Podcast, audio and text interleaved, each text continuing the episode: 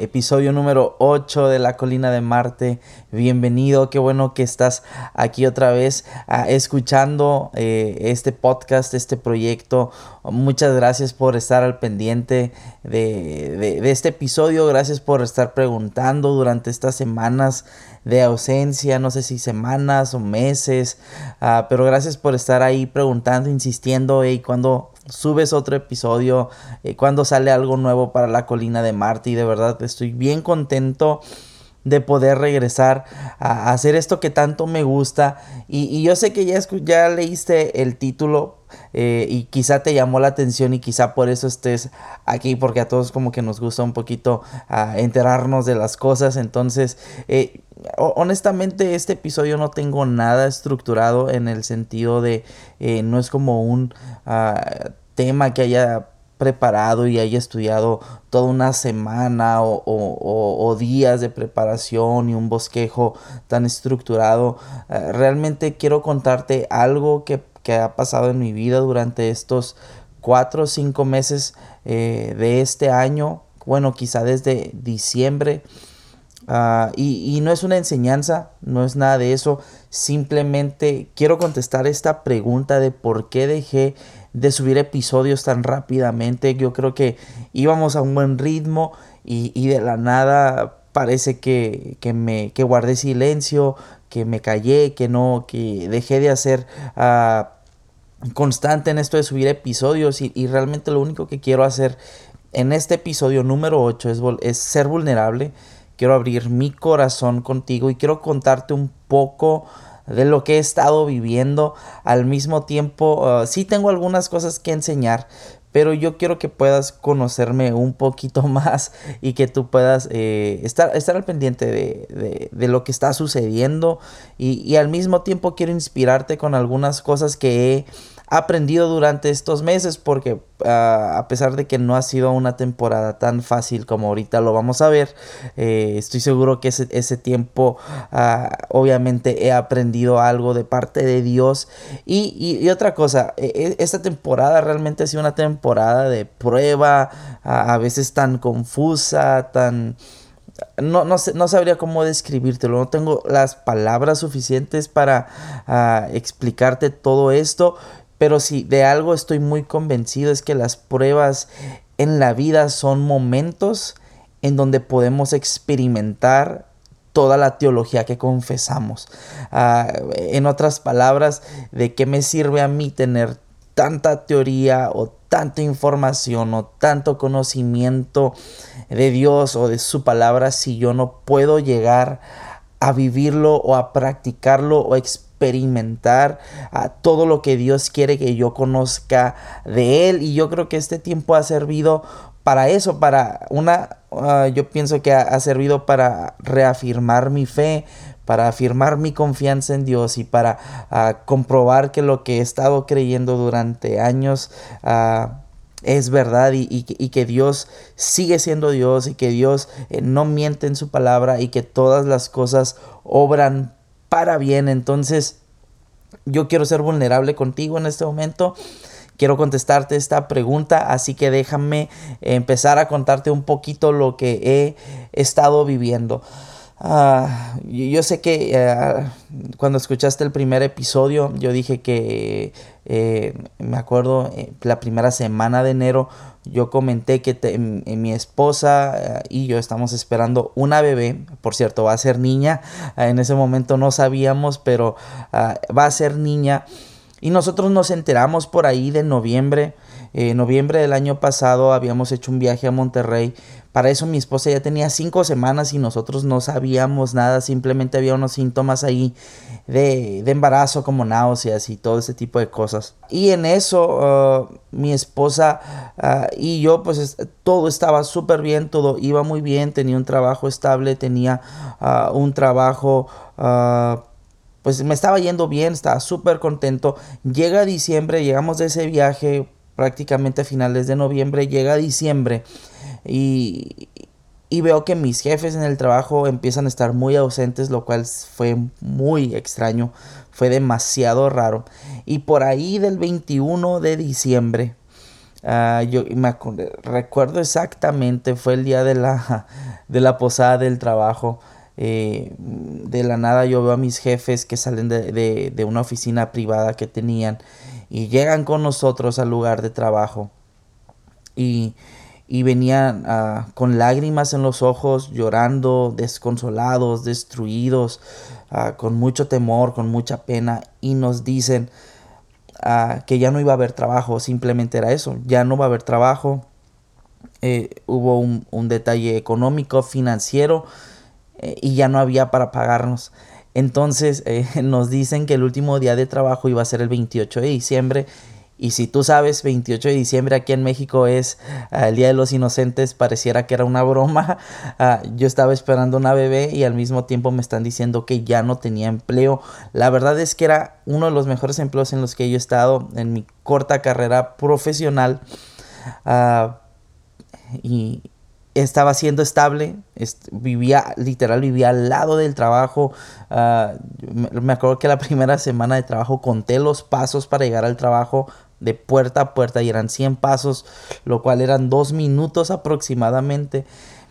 Tenía el mejor trabajo para mí en ese entonces. Estaba muy cómodo, estaba muy contento, no había nada ah, de qué temer, tenía el mejor horario y a finales de año me dicen, tu trabajo se acabó y, está, y al mismo tiempo yo sé que estoy esperando una bebé y al mismo tiempo empiezo a pensar no sé qué voy a hacer de mi vida. No entiendo por qué me pasan estas cosas. Así que el, el último viernes del 2018 fue el último día de mi trabajo y el primer lunes del 2019 fue mi primer día de desempleado.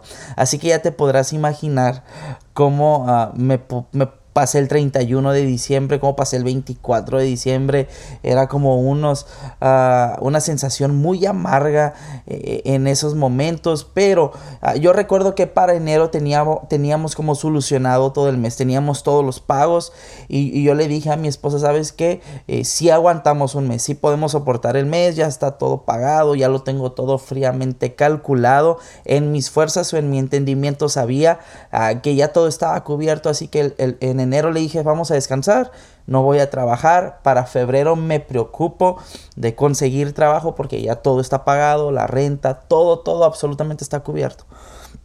Empecé a buscar trabajo y, y llega febrero, no pasa nada.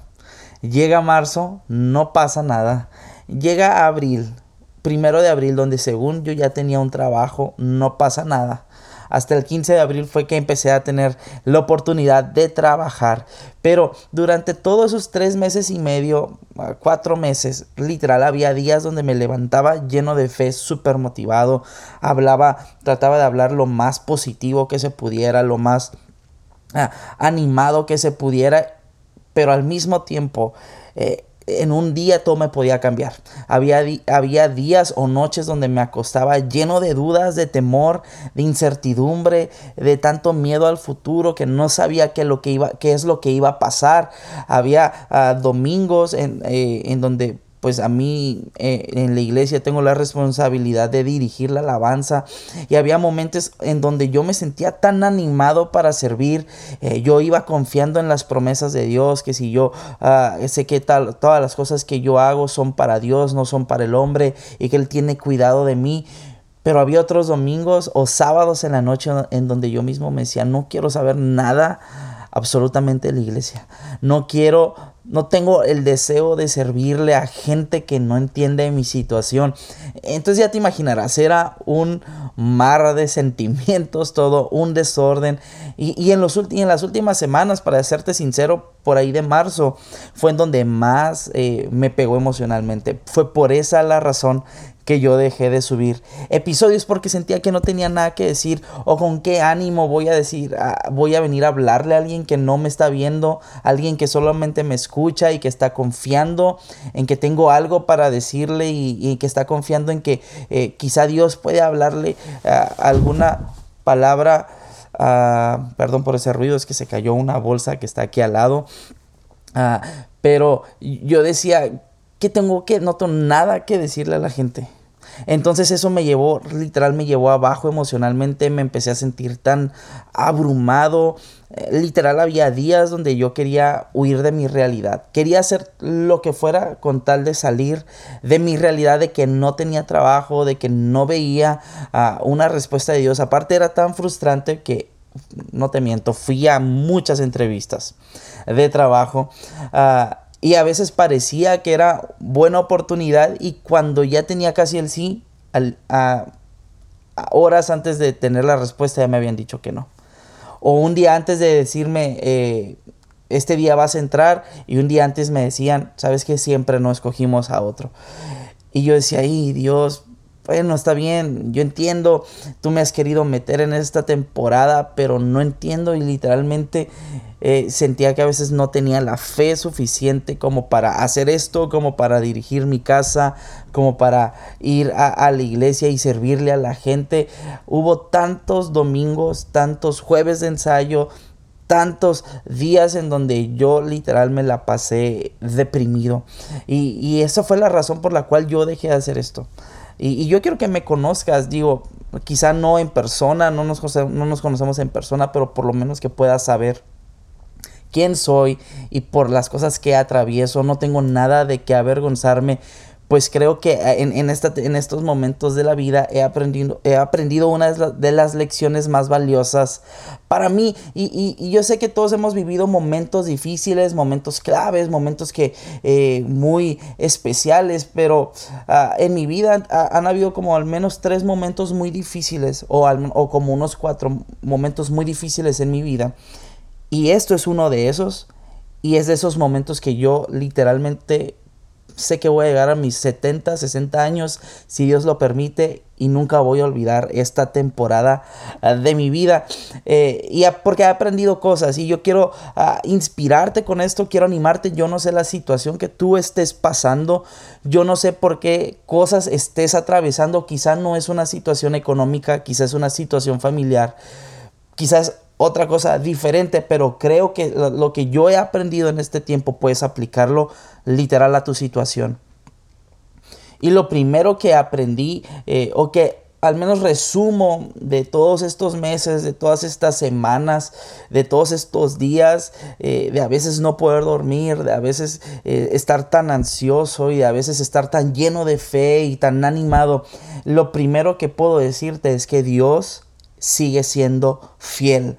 Dios sigue siendo fiel y Dios nunca se ha olvidado de nosotros, nunca se ha olvidado de ti, nunca se ha olvidado de mí. Él sigue al lado tuyo, Él sigue al lado mío y Él sigue al pendiente de nuestras vidas de una manera que quizá nosotros no vemos, porque como el panorama para nosotros está tan oscuro, no, no alcanzamos a ver que la presencia de Dios sigue estando a nuestro lado. Y yo, y yo puedo ser tan, ah, yo soy un testimonio vivo de la fidelidad de Dios, mi esposa y yo somos, ah, estamos tan conscientes de esto, de que Dios de maneras tan extraordinarias siempre proveyó para nuestra casa.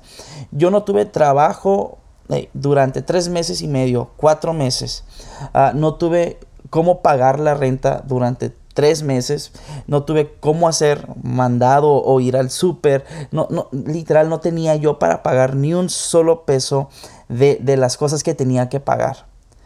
Pero nunca ha faltado nada. Nunca faltó absolutamente nada. Literal, no nos hemos atrasado en ningún pago. Eh, no nos hemos atrasado en ningún gasto. Todo ha sido cubierto. No sé cómo ha sido.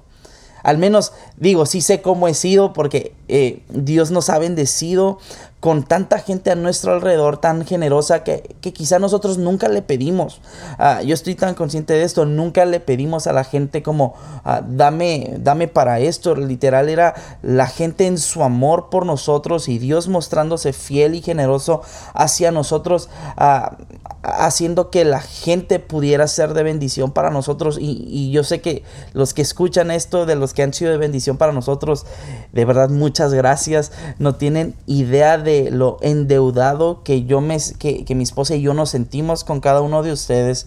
Ah, y, nosotros vimos la mano de Dios en cada una de esas personas que, que, de repente llegaban a nuestra casa y nos decían, les queremos traer esto y, nosotros como que, ¿cómo les vamos a pagar? No tenemos, no tenemos cómo devolvérselo, es demasiado como para, para nuestra situación, pero Dios es fiel, Dios tiene cuidado de nosotros y durante todo, toda esta temporada yo siempre recordaba ese pasaje en Deuteronomio donde ah, Dios les decía al pueblo de Israel, cuando ustedes estaban en el desierto durante 40 años, su ropa nunca tuvo agujeros, su calzado nunca se rompió.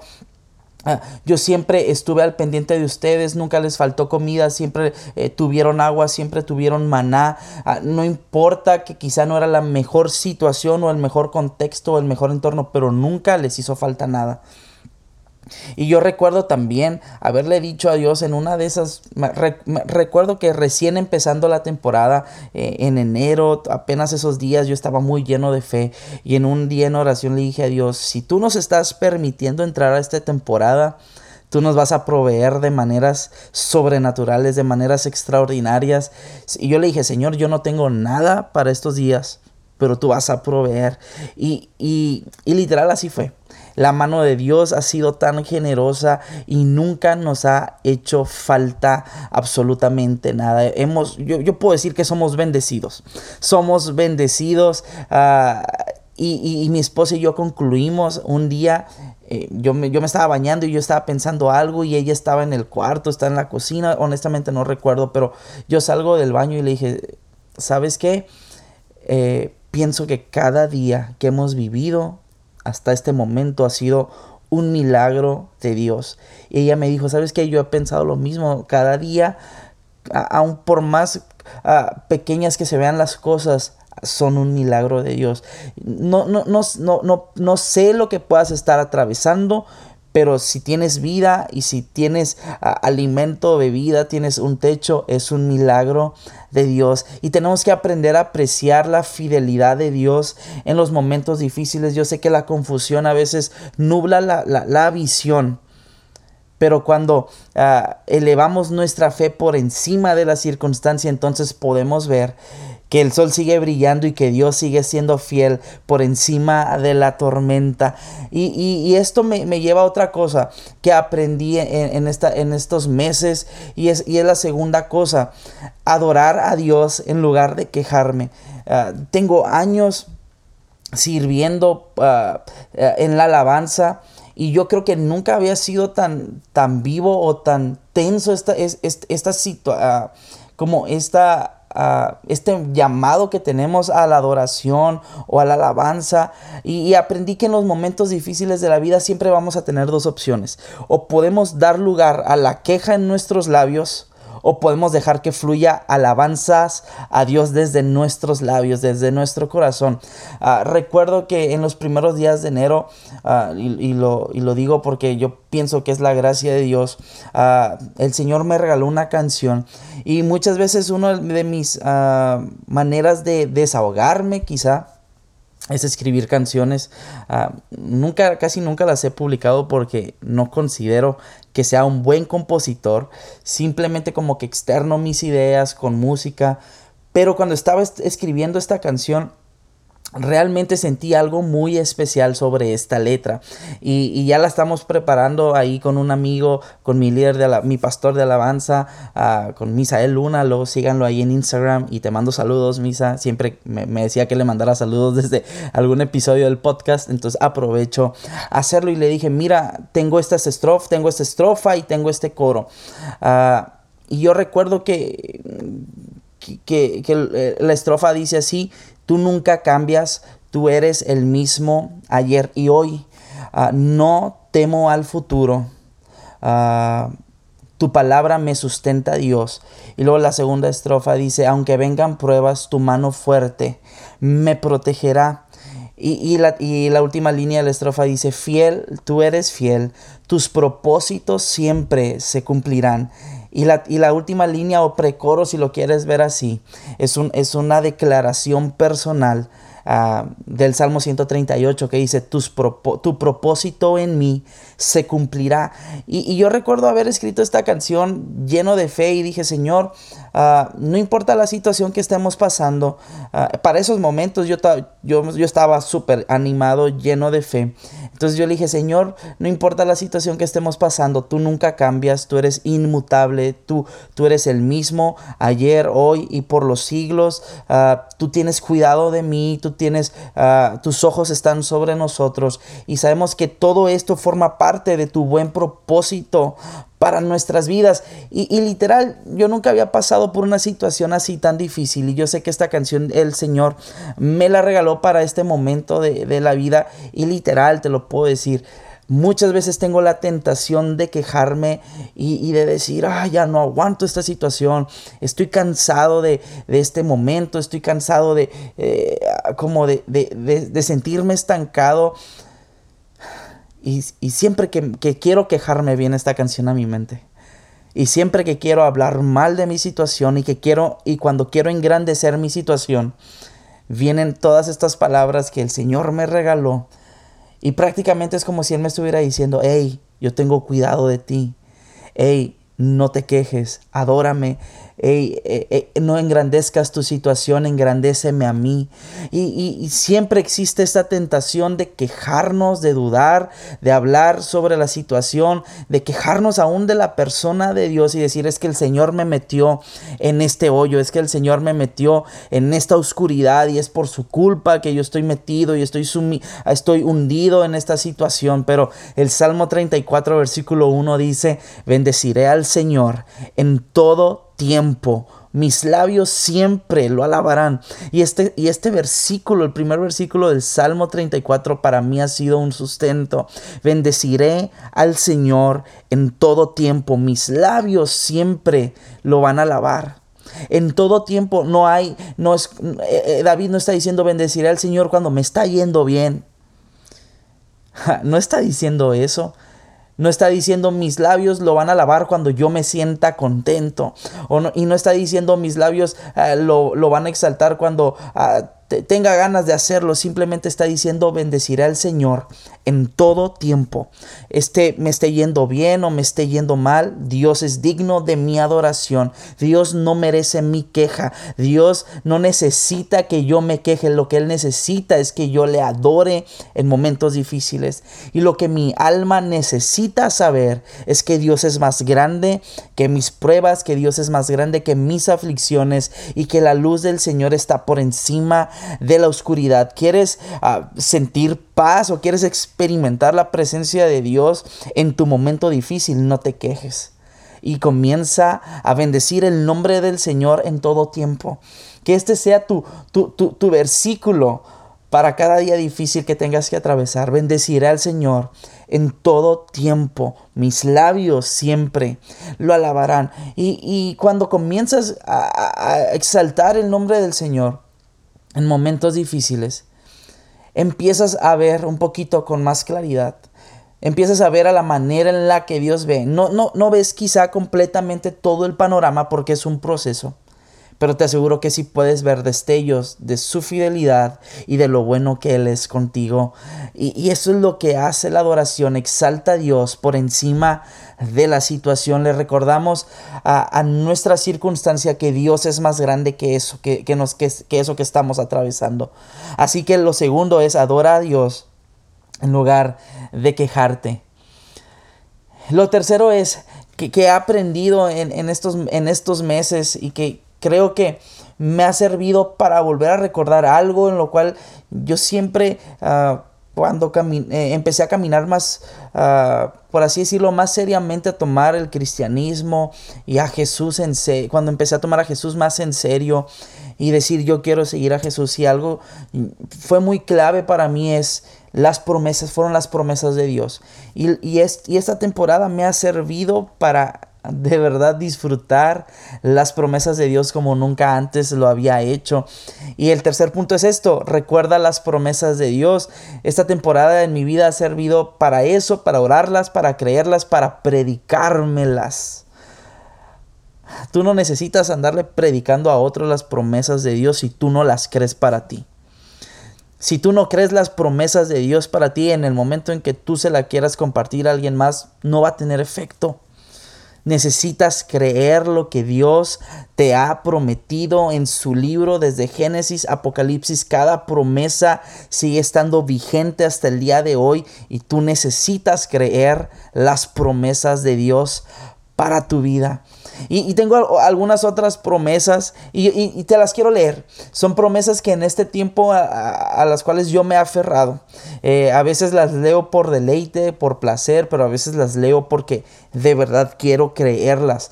Y una está en el, en el Salmo 34, 10 y dice, hasta los leones jóvenes y fuertes a veces pasan hambre. Y me encanta esto que dice, pero a los que confían en el Señor no les faltará ningún bien.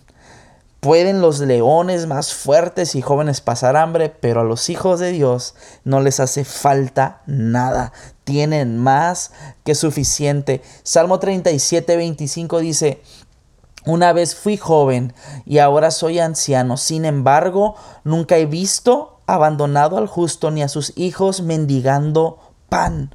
Nunca he visto al justo desamparado ni a, sus generaciones mendigando pan. Dios es un Dios proveedor y es un Dios abundante. Quizá no tenemos todo lo que quisiéramos, pero sí tenemos todo lo que necesitamos para el momento preciso. Filipenses 4:19 dice, y este mismo Dios, quien me cuida, suplirá todo lo que necesiten de las gloriosas riquezas que nos ha dado por medio de Cristo Jesús. Si Dios es el dueño de todas las cosas y Dios que es tan generoso proveyó a su Hijo para nuestra salvación, ¿por qué dudaríamos de que Él va a proveer para nuestras necesidades diarias? No tenemos razones suficientes para dudar de la provisión de Dios. Mateo 6, 30, 30 al 33 dice, si Dios cuida de manera tan maravillosa las flores silvestres que hoy están y mañana se echan al fuego, tengan por seguro que cuidará de ustedes. ¿Por qué tienen tan poca fe? Así que no se preocupen por todo eso diciendo qué comeremos, qué beberemos, qué ropa nos pondremos. Esas cosas dominan el pensamiento de los incrédulos pero su Padre Celestial ya conoce todas sus necesidades. Busquen el reino de Dios por encima de todo lo demás y lleven una vida justa y Él les dará todo lo que necesiten. Este es uno de los versículos que más me confrontan porque para mí el estar ansioso y el estar preocupado por cosas tan ah, básicas es si yo soy hijo de Dios y, y al mismo tiempo estoy dudando de Él, prácticamente es como si yo fuera un incrédulo. Es como si yo no fuera su hijo, es como si yo no confiara lo suficiente en mi buen Padre que está en los cielos, que va a suplir todas las cosas que necesitamos. Y el último versículo, oh, no sé si es versículo nada más o es promesa, pero al menos ah, lo leí en un momento muy clave para mí. Y es Lucas 22, 31 al 32 y dice así, Simón, Simón, mira que Satanás ha pedido zarandearlos a ustedes como si fueran trigo. Y me encantan las palabras de Jesús al final de esto. Pero yo, yo he orado por ti para que no falle tu fe. Cuando yo leí este versículo, literal, eh, lágrimas salieron de mis ojos. Porque cuando yo lo leí estaba en un momento tan confundido, eh, eh, fue una de esas semanas en donde yo le hablé con mi esposa y le dije, ¿cómo te sientes de la situación? Me externó unas cosas ella y me dice ella, ¿cómo te sientes tú? Y le dije, honestamente, ah, he querido huir de Dios. Es como si en esta situación quisiera escapar de Él y esconderme y no saber nada de Dios y no saber nada de servirle a Él porque pues las cosas no están saliendo como, como a veces esperamos que salgan en Dios. Y, he tratado de esconderme, he tratado de, de, ignorar esta situación y, y, de olvidarme de Dios. Le dije, y te soy honesto, pasó este tipo de pensamientos por mi cabeza. Días después leo este versículo y es como si, si Jesús me estuviera diciendo, yo he orado por ti para que no te falle tu fe. Yo estoy intercediendo por ti en los cielos. Yo estoy al pendiente de ti. Yo cuido de ti. Tu fe no va a caer, solo es una prueba. Tu fe no tiene, no va a fallar porque solo es una prueba, es momentánea, no es para siempre. Y cuando yo escuché estas palabras de Jesús fueron un ánimo increíble para mi vida. Y llegué a la conclusión de que las promesas de Dios están para usarse, para ponerse en práctica, no para ser escondidas. Las promesas de Dios están para creerse, no están para que se escondan bajo tierra. Son palabras de Dios y podemos confiadamente ir con Dios y recordarle una y otra vez lo que Él ha dicho para nosotros si no, no fueran promesas, si no, no fueran ah, palabras seguras. En oración podemos ir con Dios y decirle, tú acuérdate que tú dijiste que tú vas a proveerme conforme a tus riquezas en gloria en la persona de Cristo Jesús. Y durante todos estos días el Señor trajo a mi memoria un pasaje de, un libro muy, muy, conocido que se llama El progreso del peregrino de, John Bunyan. Literal es de mis libros favoritos, de mi top 5, de mi top 5 de libros. Y, recordé, recordé esta historia que viene ya casi al final del libro. Y dice que el personaje principal se llama Cristiano y, durante todo su trayecto a la ciudad celestial, ah, que es, es, el, es, un ejemplo del cielo, uh, Cristiano pasa por muchas pruebas, pasa por ah, muchos momentos difíciles, muchos momentos buenos, muchos momentos de consuelo, muchos momentos de dolor, pero hay un punto en la historia en donde él llega con otra persona llamado Esperanza o llamada Esperanza, eh, en donde iban en el camino correcto, pero por alguna situación se distrajeron y se fueron por el camino equivocado. Y dice que en ese camino los encontró a un gigante llamado gigante desesperación. Y dice que los agarró, los encarceló en un lugar llamado el castillo de la duda. Y, John Bunyan cuenta aquí que Cristiano, pues habían, el, el gigante desesperación los estaba maltratando, los estaba latigueando, los estaba golpeando. Y eso es lo que hace la desesperación realmente en nuestra vida. Nos golpea, nos desanima, nos trae para abajo, no, no alcanzamos a ver todo lo que Dios tiene para nosotros. Y estamos encerrados en un castillo llamado ah, duda. Y cuando estamos en la duda no alcanzamos a ver más, no, como que nuestra fe está limitada, tal así como me pasó a mí. Y recordé en esta historia que Cristiano dice que ah, después de, de, estar orando unos días, dice que él recordó que en su pecho él llevaba colgado ah, una llave. Y, le dice a Esperanza, Esperanza, he sido tan necio todos estos días. me acabo de acordar que, que en mi pecho traigo colgada una llave llamada promesa y esa llave abre todas las puertas del castillo de la duda y así que vamos a poder vamos a poder salir de este encierro y vamos a poder a seguir nuestro camino hacia la ciudad celestial. Y eso es lo que es una promesa de Dios. Es una llave que te hace salir del castillo llamado duda y tú puedes volver a caminar y tú puedes volver a ver que en Dios siempre hay más. Yo estoy tan convencido que todas las promesas de Dios son tan reales y son tan vigentes, tan poderosas para cada situación que vivimos. En Dios siempre hay más. Cada promesa de Dios siempre nos lleva a, un lugar más abundante de la persona que, Dios tiene para nosotros. Y es por y, cuando estaba escribiendo y, quiero regresar rápidamente a la historia que cuando estaba escribiendo la canción. El coro lo cantamos así y dice, Dios de promesas eres. Tú nunca fallarás. Todo lo que tú hablas es verdad.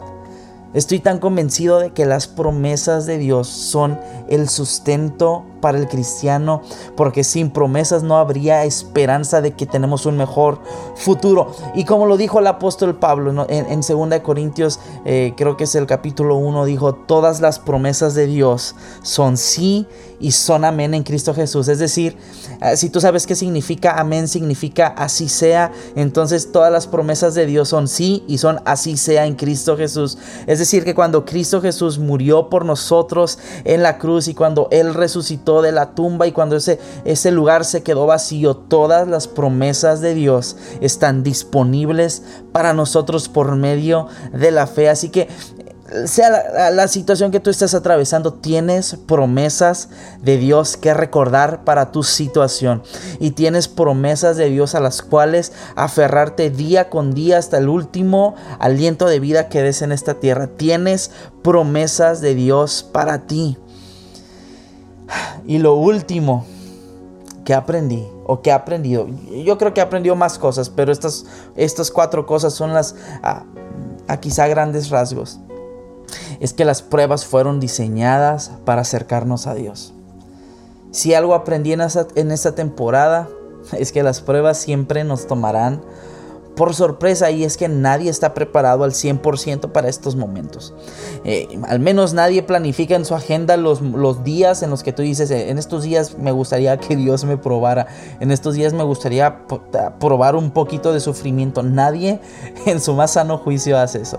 Realmente nadie quiere sufrir todos queremos vivir buenas vidas, vidas ah, ejemplares, vidas bonitas, vidas ah, llenas de color de rosa, vidas en paz, vidas saludables, vidas perfectas. Pero la realidad es que cuando caminamos de la mano con Dios, es que vamos a, pasar por aflicciones. Eh, los apóstoles lo dijeron, es necesario que entremos al reino de Dios por medio de las tribulaciones. Y cuando Dios tiene un propósito específico para ti, vas a tener que atravesar por, por, momentos difíciles y, y, una de las cosas que yo creí durante este tiempo es que quizá Dios me estaba castigando. Y tú puedes decir, ¿cómo puedes creer eso después de tantos años de cristiano o de creer en Jesús, de, de, de nacer en un hogar cristiano? Y a veces pensar que era un castigo divino o por mis errores estábamos atravesando este momento. Y no era así.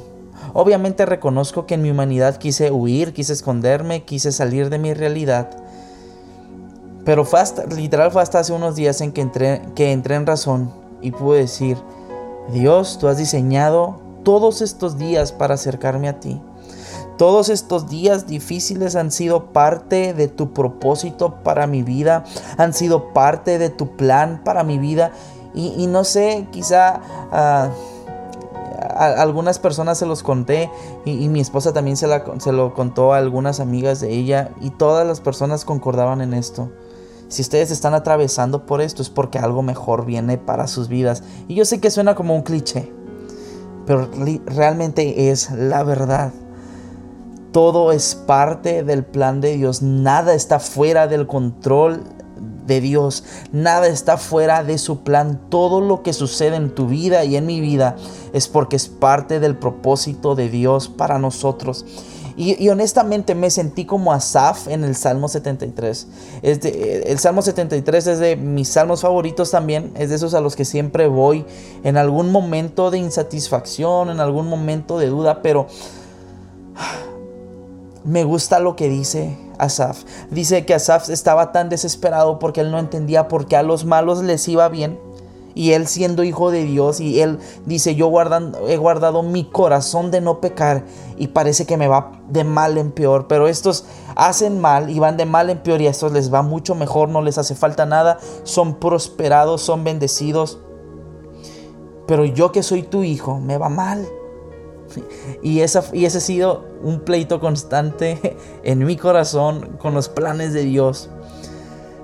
Pero dice Asaf, dice, por poco mis pies resbalaban.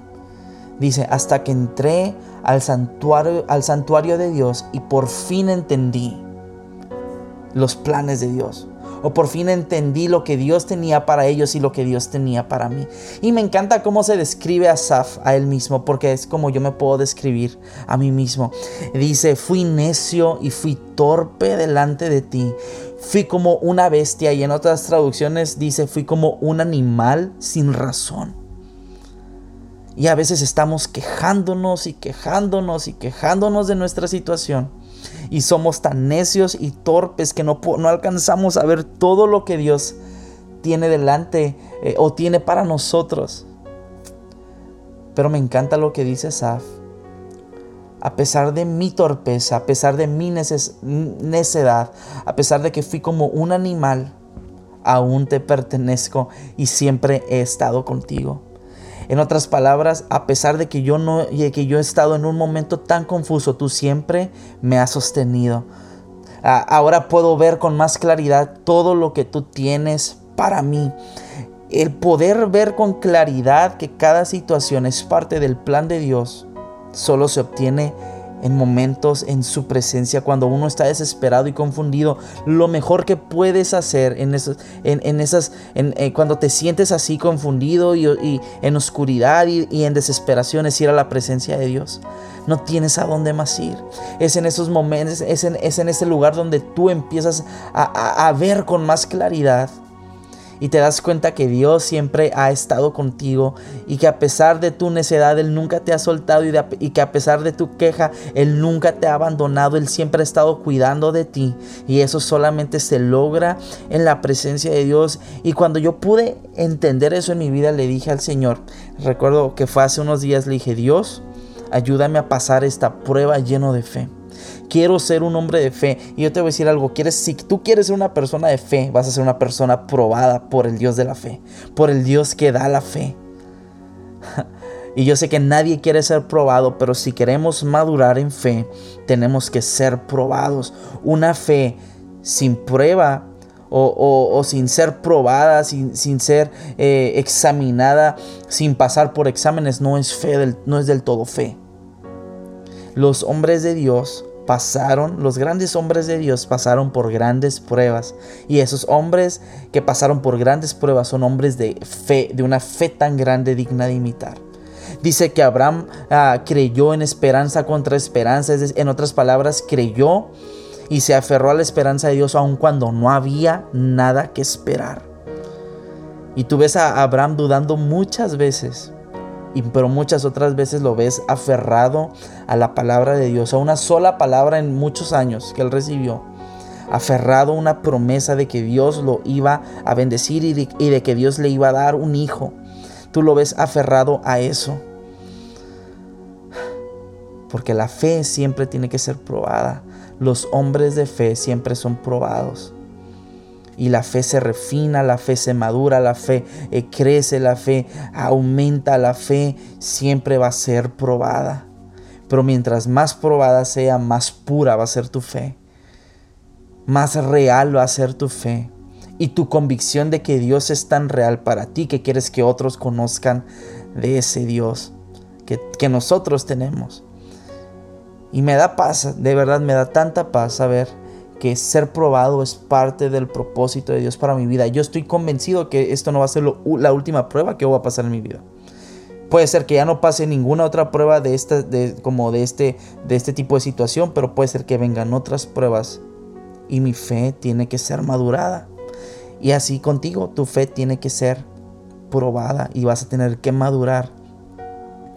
Pero todo eso forma del buen plan de Dios para tu vida.